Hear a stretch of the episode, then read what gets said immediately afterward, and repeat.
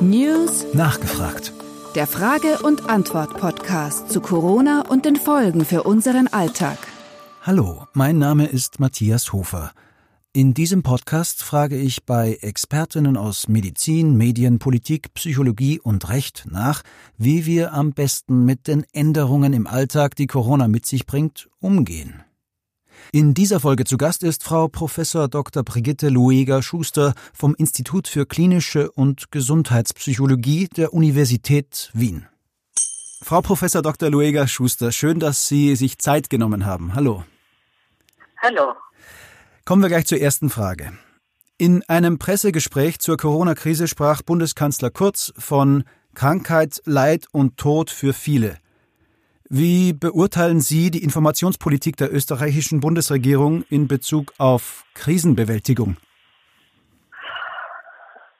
Das ist eine sehr schwierige Frage, aber ich denke, dass es eigentlich ganz gut funktioniert hat, denn die Kommunikation ist auf Augenhöhe auch unter der Regierung selber und sie verdeutlicht vor allem, und das ist ganz wichtig, was im Moment wirklich Sache ist.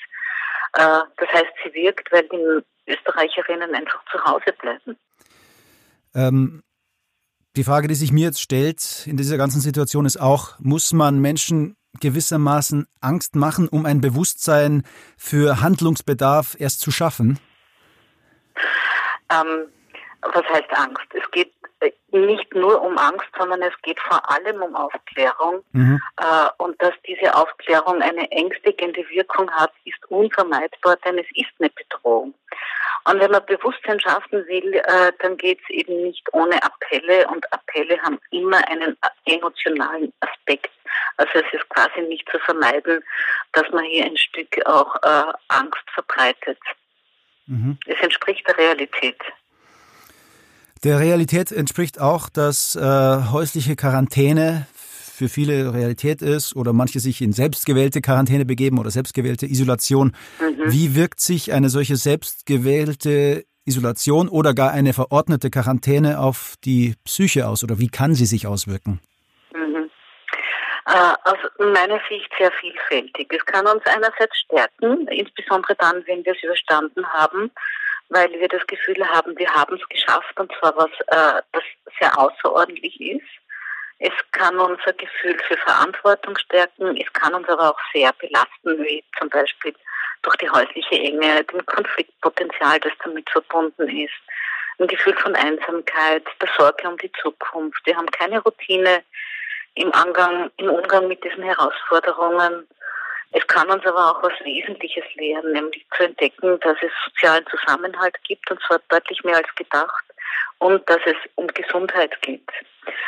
Äh, und es kann uns auch verunsichern. Also es ist sehr, sehr vielfältig, was hier äh, erwirkt wird. Ja, und diese vielfältige Situation mit Existenzängsten und Angst vor dem mhm. Jobverlust, ähm, wir werden vieles noch in den kommenden Wochen aushalten müssen. Aber wie, was ist eine Möglichkeit, bestmöglich damit umzugehen? Was sagen Sie dazu? Äh, ruhig bleiben, sich nicht allzu sehr aufregen, sich nicht von äh, verwirrenden Gerüchten ins Boxhorn jagen lassen, den Humor behalten, füreinander da sein äh, und sich informieren und zwar bei den guten Quellen. Mhm. Dazu haben wir auch schon eine eigene Sendung, um, äh, die sich beschäftigt mit dem Thema Medienkonsum in dieser außerordentlichen äh. Situation. Das ist ein ganz schwieriges Thema. Ähm, viele Leute lassen sich auch durch vielleicht sogar erhöhten Medienkonsum in Panik ähm, ja. geraten in Panik. Ähm, ja. Und eine Aufforderung, keine Panik in der jetzigen Situation, ist die, ist die vielleicht vergleichbar mit dem berühmten rosa Elefanten auf dem Dreirad, an dem man nicht denken soll? Ja. Ähm, ja, natürlich. Also diesen Effekt gibt es, aber ich nehme ihn im Moment als nicht sehr groß wahr. Das war am Anfang sehr viel größer. Da haben wir das Beispiel der Hamsterkäufe, der leeren Leben. Ähm, jetzt, glaube ich, hat sich die Situation beruhigt. Die Menschen haben sich schon ein Stück daran gewohnt und die Panik ist nicht mehr so groß. Und man sieht ja auch aus den Meinungsumfragen, dass der Großteil der Bevölkerung wirklich mit den Maßnahmen einverstanden ist und diese einfach umsetzt. Mhm. Ähm, glauben Sie, dass zum Beispiel religiöse oder spirituelle Menschen mit solcher, solchen Situationen besser zurechtkommen? Mhm. Ähm, ja, wir haben Forschungsergebnisse äh, zum Thema Resilienz, also dieses Widerstand, also, also äh, stabil bleiben äh, und gut Widerstandskraft zu haben, die deutlich darauf verweisen, dass die Religiosität eigentlich keinen großen Beitrag leistet. Ähm, und insofern ist das ganz schwer zu beantworten. Aber was ich an dieser Stelle vielleicht sagen möchte, ist, dass das Einhalten von Vorschriften das ist, was uns schützt. Ne? Äh, und auch ein gutes Gefühl gibt, genau jetzt das Richtige zu tun. Mhm. Also man muss sich an die Vorgaben halten äh, und gemäß der wissenschaftlichen Direktive und der wissenschaftlichen Maßstäbe handeln. Ähm, ja. Ja. Ähm, viele Viele versuchen aber auch selber zu recherchieren. Man kennt das Phänomen Dr. Ja. Google. Wie viel Information ist ratsam und ja. wie viel Information kann zu viel sein in solchen Situationen? Ja. Äh, das ist jetzt sehr unterschiedlich, weil äh, das Suchen nach Information ja auch ein Bewältigungsmechanismus ist, wenn man mhm. sehr viel Angst hat. Jetzt gibt es Menschen, die haben grundsätzlich viel mehr Angst als andere äh, und die brauchen da noch mehr Information. Und da möchte ich nochmal darauf verweisen, dass es einfach wichtig ist, die seriösen Quellen äh, heranzuziehen. Es gibt so Blödsinnigkeiten wie Knoblauch essen hilft oder man nimmt ein heißes Bad, wenn man infiziert ist und kann damit den äh, Virus abwaschen oder man sollte die Hände unter einen laufenden Händetrockner halten. Auch das würde infizieren. Äh, Obst und Gemüse würde den Virus verbreiten. Das sind alles äh, Märchen, die sind ganz einfach falsch. Äh, von daher bitte wirklich seriöse Medien äh, zu Rate ziehen und nicht äh, auf Blödsinnigkeiten hören. Wenn jetzt äh, einer der Hörer oder Hörerinnen äh, merkt, dass, dass er oder sie selber nicht mehr mit der Krisensituation klarkommt, mhm. was würden Sie gerade mhm. im Hinblick darauf empfehlen, dass ärztliche Hilfe und psychologische Betreuung derzeit ja vielleicht nur beschränkt mhm. zugänglich sind? Mhm. Ähm, es gibt mittlerweile in, äh, bei vielen Berufsverbänden, zum Beispiel der Berufsverband der österreichischen Psychologinnen, auch ausgeweitete Telefonzeiten, äh, wo man sich ein Stück Rat holen kann. Äh, sowas gibt es auch bei Krisendiensten. Äh, wir haben von der Universität jetzt auf der Website eine ganze Liste an Tipps gestellt, die ich täglich aktualisiere oder fast täglich aktualisiere. Man kann sich viel Rat holen.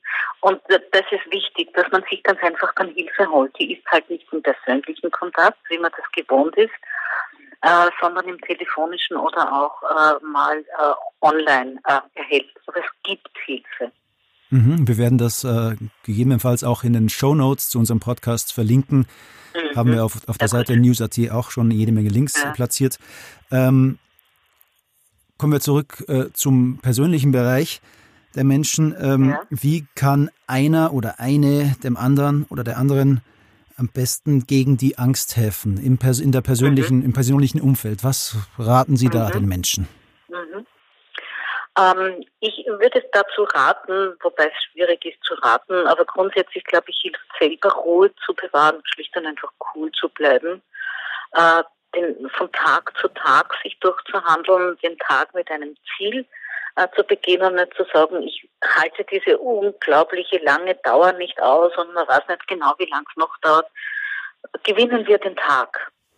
Äh, mhm. Und das, glaube ich, ist ein guter Tipp, den man dann auch anderen geben kann und ansonsten halt zuhören, die Sorgen teilen äh, und versuchen, ein Stück abzulenken mhm. von dem, was so schwierig ist. Es gibt so viele Angebote jetzt, wo Künstler im Netz auftreten.